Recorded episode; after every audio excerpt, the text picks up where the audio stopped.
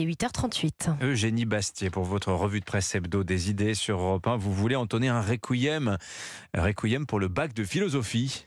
Eh oui, je m'en souviens comme si c'était hier. C'était un matin de juin 2009. Il faisait chaud, je n'avais presque pas dormi. L'examen durait 4 heures. Il valait coefficient 7. J'étais en terminale L et c'était l'épreuve de ma vie, le bac de philosophie.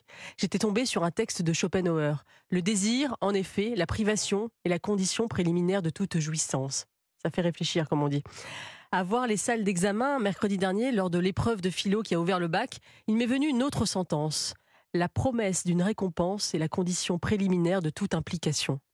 En effet, hein, puisque le bac de philo désormais ne sert plus à rien, puisqu'à partir du mois d'avril, les dossiers sont déjà bouclés, puisque tout est déjà joué dans Parcoursup, eh bien, on a vu des terminales y aller dans les mains, dans les poches. Au bout d'une heure, les salles étaient à moitié vides.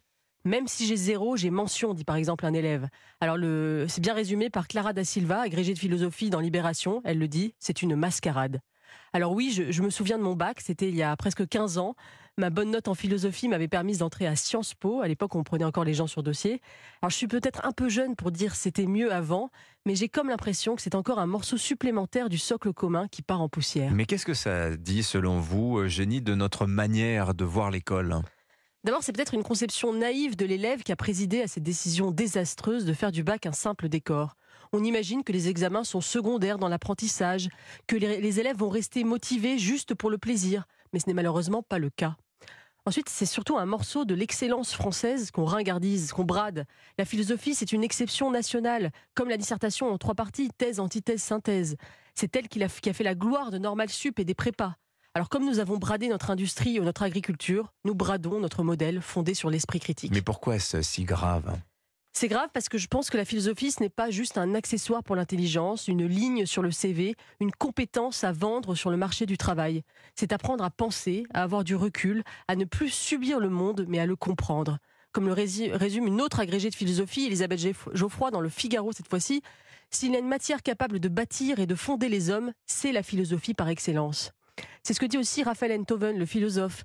La dissertation est un exercice qui permet d'ordonner le raisonnement.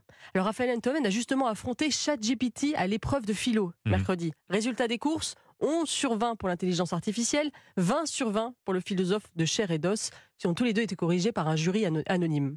Moi j'en suis persuadé, non seulement l'intelligence artificielle ne parviendra jamais à penser comme l'homme, mais justement, dans un monde où l'intelligence artificielle sera partout, nous aurons d'autant plus besoin de ce qu'elle ne pourra pas remplacer. C'est-à-dire l'esprit critique, la personnalité, le questionnement face au monde, l'imagination, la capacité à avoir une vision d'ensemble dans un monde complexe. Je pense que la philosophie, c'est comme le potager, la marche à pied et la maison à la campagne. On croyait que ça appartenait au passé, mais ça a un grand avenir. Ah bah message très salutaire euh, et qui complète à merveille notre vendredi thématique du jour. Merci beaucoup Eugénie Bastier pour votre revue de presse hebdo des idées.